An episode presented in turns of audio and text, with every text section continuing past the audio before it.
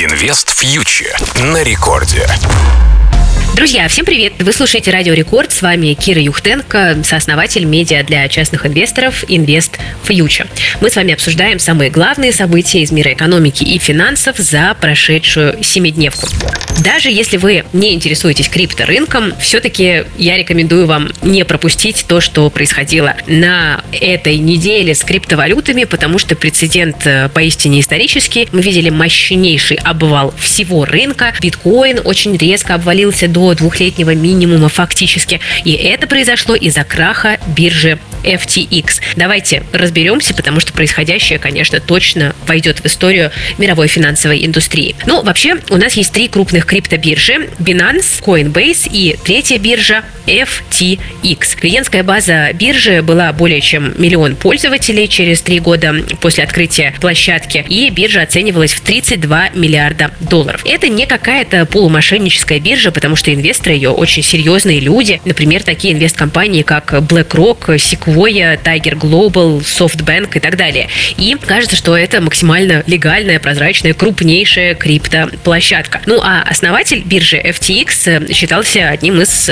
самых успешных, умных, продвинутых людей на крипторынке. Состояние его оценивалось в более чем 25 миллиардов долларов. Но а, дело в том, что 2 ноября в одном из э, крупных изданий о рынках криптовалют оно называется CoinDesk, появилась статья от 2 ноября о том, что есть подозрение, что биржа FTX не совсем законно действует по некоторым моментам. Конечно, биржа все отрицала, не соглашалась, но потом пришла биржа Binance. Это прямой конкурент FTX и фактически помогла конкуренту упасть, наша биржа Binance, потому что основатель Binance э, сказал, что сомневается в том, что FTX выживет, что выживет токен FTX, и поэтому этот токен будет продавать. Ну, это все спровоцировало панику, дефицит ликвидности. Потом криптобиржа Binance вдруг внезапно сказала, ну, вообще FTX обратилась к нам за помощью, и мы готовы ей помочь и, собственно говоря, ее выкупить. Э, но потом, что произошло? Потом Binance от этой покупки взяла и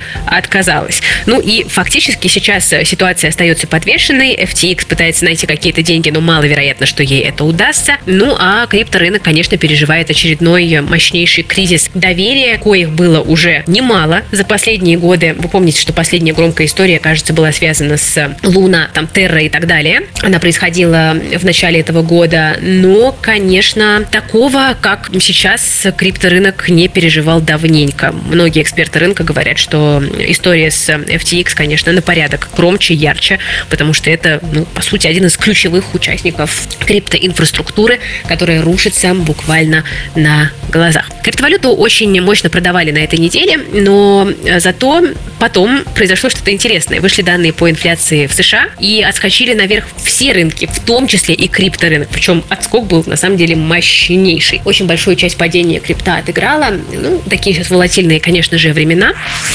Ну а что там по инфляции в США? Мы увидели, что данные оказались существенно лучше прогнозов. Инфляция в США замедлилась, и э, мы видим, что рост э, потребительских цен в США составил всего лишь 7,7%. Не то чтобы это медленно, но тем не менее это лучше прогнозов, и это лучше, чем 8,2 в сентябре. Инфляция замедляется, и что это значит? Почему рынки растут на этих новостях? Потому что если инфляция замедляется, значит Центробанку, американскому федеральной резервной системе удается все-таки сбить инфляцию, как высокую температуру своими действиями. Какие это действия? Повышение ставки. Да, то есть Федрезерв повышает ставку, чтобы остановить рост цен. Это основная его задача. Рост цен замедляется, значит, Федрезерву, возможно, это допущение. В будущем не нужно будет так резко повышать ставки. Если этот сценарий реализуется, то рынки смогут выдохнуть и смогут продолжить свой рост, э, возможно, даже вернуться к бычьему рынку. Но, к сожалению, пока это не точно. Почему? Потому что мы видели данные всего лишь за один месяц.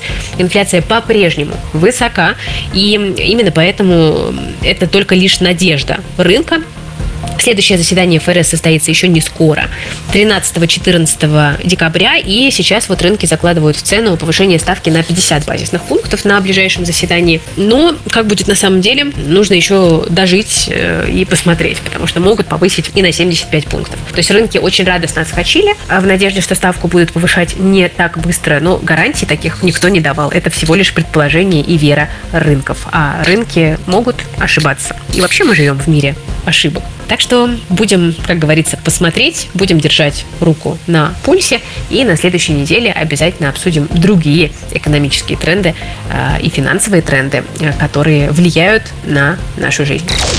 Друзья, на этом у меня все. С вами была Кира Юхтенко, проект Invest Future. Я напоминаю, что у нас также есть образовательный проект для частных инвесторов и в плюс. Это платформа, где мы помогаем научиться инвестировать разумно и грамотно, используя для своего будущего. Ну и, конечно, слушайте Радио Рекорд и слушайте нашу еженедельную передачу на этой замечательной радиостанции. Всем пока, берегите себя, своих близких и свои деньги. Инвест фьючер на Радио Рекорд.